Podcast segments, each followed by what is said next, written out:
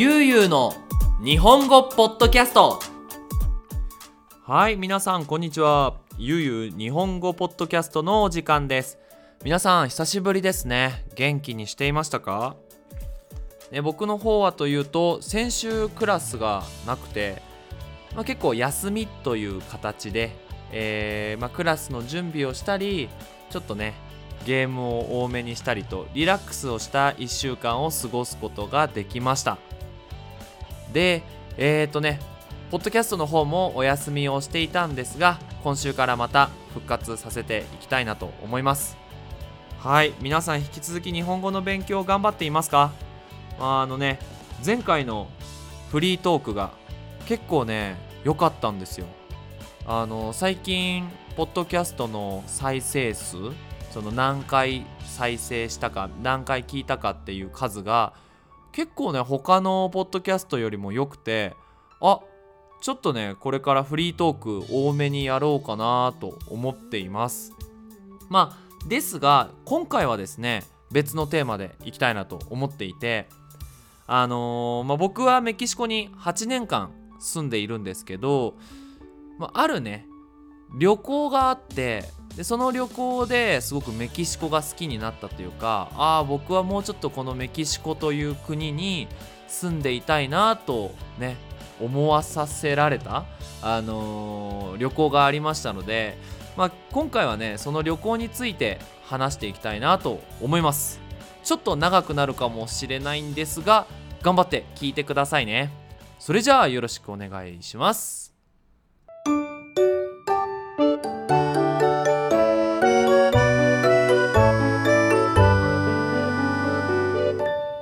ゆうゆうの日本語ポッドキャスト。はい。でその旅行なんですがあれ何年前だったかな？多分6年前とか5年前にえっ、ー、とニディアさんのお姉さん夫婦とニディアさんと私でメキシコの旅行をしたんですけどその旅行がねカートリップ。あの英語。カタカナ英語なんですけど車の旅行をねしたんですよ、まあ、当時ね若かったですしあのお姉さん夫婦はもうすごい旅行の好きな夫婦でいろんなとこに行ってて旅行の経験もあってでその2人に誘われたからいやぜひ行ってみたいということでねその4月にあるイースターの休暇セマナサンタ休暇を使って1週間車でメキシコのいろんなところをね旅行したんですけどすごいねとにかくね車で走る走るとにかく車にずっと乗ってた旅行なんですけどもまず初めにねグアダラハラから最初の目的地目的地がビジャエルモサという町なんですよ。でグアダラハラからその町までどれぐらいかかったんだろう？14時間ぐらい車でずっと運転してもらってでビジャエルモサの町に着きました。で私そんなにね車でメキシコの旅行をしたことがあまりなかったのでこんなにメキシコって大きいんだなって。そしてそのね高速道路の景色がすごく綺麗なんですよ。あのとにかく何もない 大きな山があったり何もない草原があったり本当に広いなーってただただ感じるそんなね14時間だったんですけどその時に見たね夕日もすごく綺麗でね今でもね思い出すことができますよ。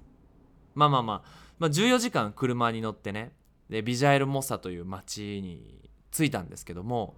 ビジャエル・モサっていう町は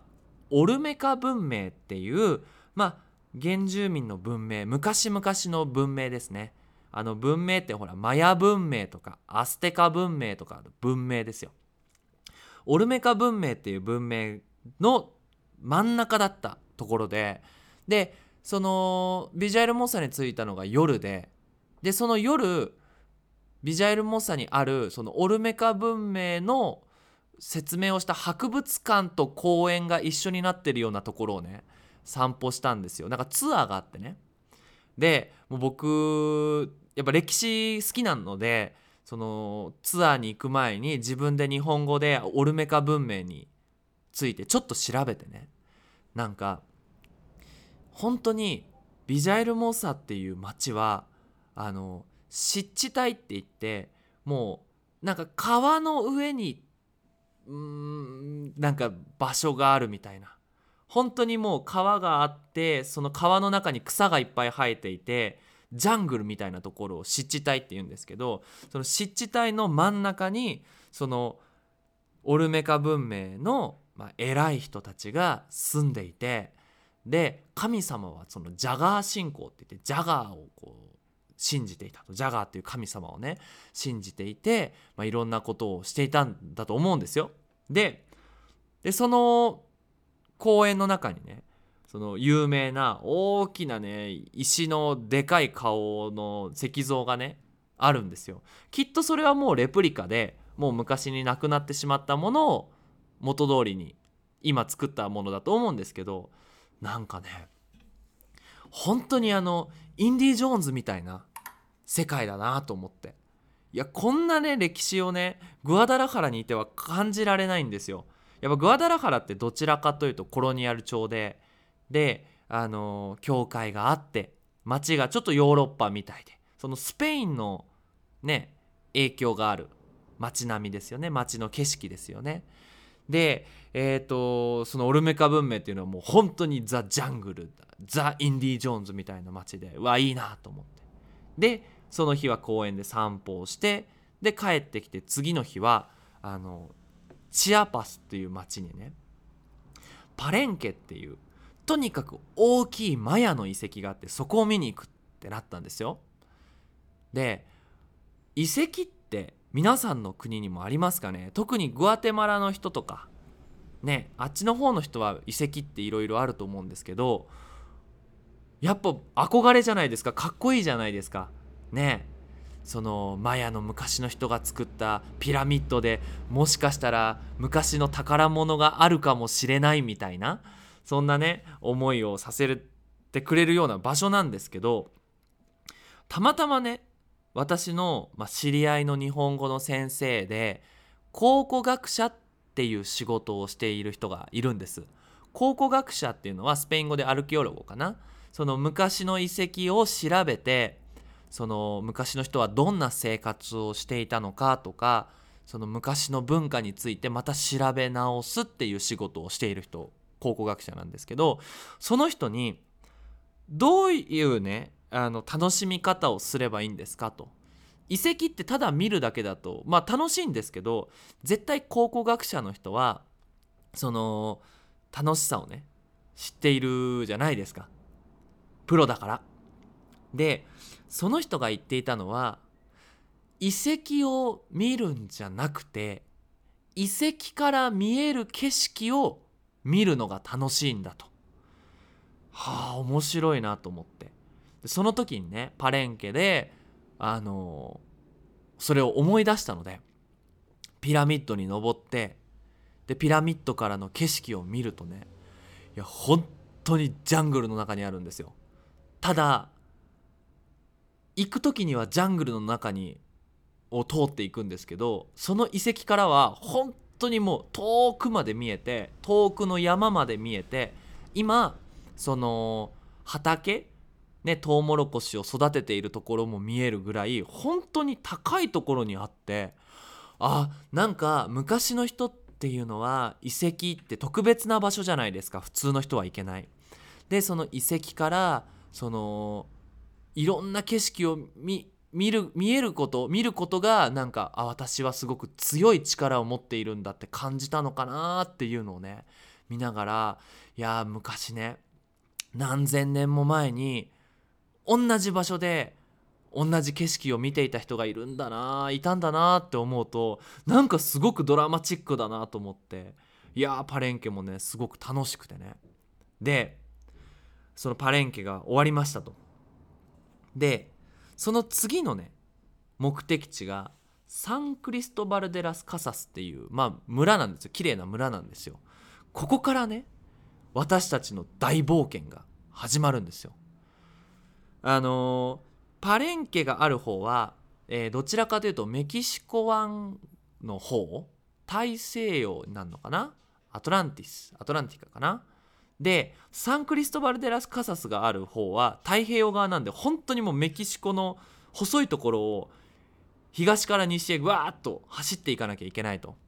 ただとっても遠いのでその途中にある村に泊まってで寝て次の日にサンクリストバル・デラス・カサスの村に行こうっていう話になってそういうプランだったんですよ。でえっ、ー、とまあパレンケから、えー、パレンケじゃなかったかな。でもまあそっちの方から車で走っていってもう道がすごくてもう本当にもう山道が大変で大変で細いしもうアップダウンが激しいし本当に揺れて気持ち悪くなっちゃってただでも頑張ってその村まで行ったんですよ。でその村で泊まるホテルでちょっとトイレ行ってくるっつって。あのお食事中の人は申し訳ないんですけどおろろろろとおえーとあの食べたものを出してしまって。ごめんね。ごめんね。すごい今ご飯中だったらごめんね。で待ってたら予約がないって言われたんですよ。私たちは電話で予約まあ私たちって私はしてないんだけどそのニディアさんのお姉さん夫婦が電話で予約してたはずなのに「え予約してないよ。って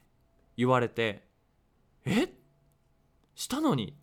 もうこうなってしまうと無理ですよね。いや私はあの予約もらっていませんって言われて。どうしようと。ただまだ確か3時ぐらいだったのかな？昼の。でサンクリストバル・デラス・カサスまで行けるんじゃないかなと。夜になっちゃうけど。じゃあもういいと。ホテル本当は予約したけどもう泊まりませんって言ってこのまま村まで行こうと車を走らせたらまあ大変でしたね。まず初めにびっくりしたのがそのチアパス州っていうのがそのメキシコで一番貧しい村なんですよ。村というか州ですね。すみません。でその州の人たちって本当に生きるのが大変ででその中を通っていくわけじゃないですか。山道を。山道の中に本当にいろんな小さい村があるんですけどある村のところで女の子が2人ロープを持ってこう道の両サイドにね右左に立っていてロープを引っ張るんですよ。でそうすると車通れないじゃないですか。ねまあロープブーンって取ってもいいですけど女の子が危ないから。で止まったんですよね。で女の子たちが来て「これどうしてロープ？どけて？私たち通りたいから」って言ったら「10ペソお金をください」いやでもこれって通るために必要なお金じゃないよね？って言ったら女の子が「いいからお金ちょうだい」「お金ください。本当にお金ちょうだい」って言ってきてわ怖いと思ってでお金を渡してそしたらロープをその引っ張ってたロープを下ろしてくれてで通れたんですけどいやなんかうーんすごくもちろんねなんか怖いなっていう気持ちもあったんですけどすごく悲しくなったんですよ。僕はその大学生の時に教育小学校とか中学校高校でその教える先生のライセンスを取ってそのために勉強をしてあ子どもたちがそのね良くなるようにこういう教え方をした方がいいよとか中学校で少しお仕事をしてあこんな子どもたちがいるんだっていうのを知ってるわけじゃないですか。で日本の中学生とかって本当にね、まあ、毎日勉強あ勉強大変だとかなんかああご飯美味しくないとかゲームしたいとかっていう風に言ってる子たちがいるんですけど本当に世界の裏側では毎日こうやって勉強もしないでとにかくロープを引っ張って毎日お金をもらってる子供たちがいるって思うとうわーなんか悲しいなって思ったんですよね。でまあそんなこともありながら夕方になるじゃないですか。でこっからが大変なんですよ。夕方になるとその涼しくなるじゃないですか。そうすると何が起こるか。霧が出るんですよ。霧。霧って小さい本当に細かい雨でこう前が見えなくなるやつ。スモークっていうのかな。スペイン語だとネブリーナですけどね。霧が出てしまってもう前15メートルが見えないんですよ。15メートルですよ。でチアパスの道路って本当に狭くてそのなんだろう山の上の道なのにガードレールって言ってその車が落ちないようにするその道路の横にあるものがないから本当に間違えたら落っこっちゃうんですよ。で死んでしまうんですよ。でそんな中夜で周りが見えなくて15メートル前も見えない。そんな中車で走らなきゃいけない。もちろんスピードが出せないじゃないですか。でもゆっくり走ってたらもう絶対につかない。その本当に遅くなっちゃう。どうしよう。でその時にねたまたま私たちが泊まるはずだったホテルのある村からサンクリストバルまで通っているバスがねバスって言っても小さいあのトラックみたいなね。バスが私たちの前を通ったんですよ。でその時にこれについていこうと。彼らはどこにその道にある穴があるのかとかどこが危ないとかどこがまっすぐで曲がるのかとか分かってるからこの車にぴったりくっついていったら大丈夫だと。落っこちない。そして早く着くことができるっていうので僕がそのニディアさんのお姉さんの旦那さんが運転していて僕が隣にいてでついていこうと。もし何かあったら私が危ないって言うから。で早いんですよ。もうそのバス知ってるじゃないですか道を。だからめちゃくちゃ速いんですよ。もう本当あの私ジェットコースターとか好きなんですけどもうジェットコースターって絶対死なないじゃないですか。でも今回の車はもうほんと50%ぐらい死んじゃうんですよ。もう本当に怖くて。でねそのなんとかついていって。でサンクリストバル・デラス・カサス着いたんですよ。いやもうね本当にみんな疲れてしまって。そのサンクリストバルの前の大きい道路に入ってもう明かりもあってって時に誰も喋らない。もう疲れすぎて。でそんな感じでねサンクリストバル・デラサスカサスについてね。この村も本当に綺麗な村で外国人のその旅行客観光客がたくさんいるね有名な町なんですけど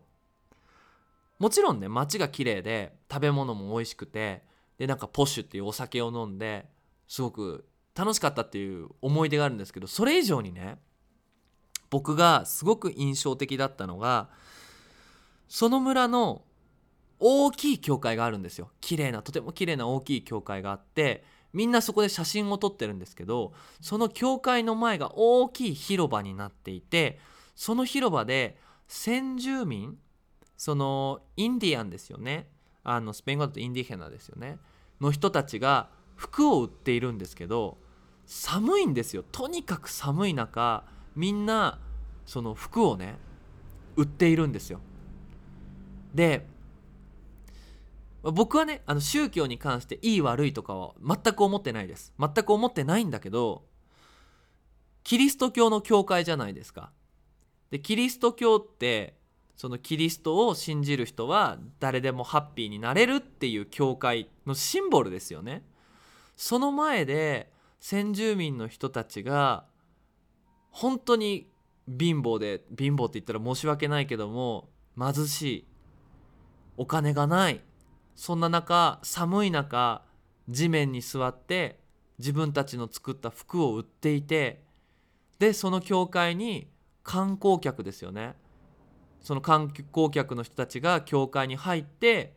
キリストにまあお祈りをするっていう景色を見てすごくショックだったんですよなんかああななんだろうこの国ってなんか僕は日本から来て日本ってもちろんねホームレスお家がない人もたくさんいるんですけど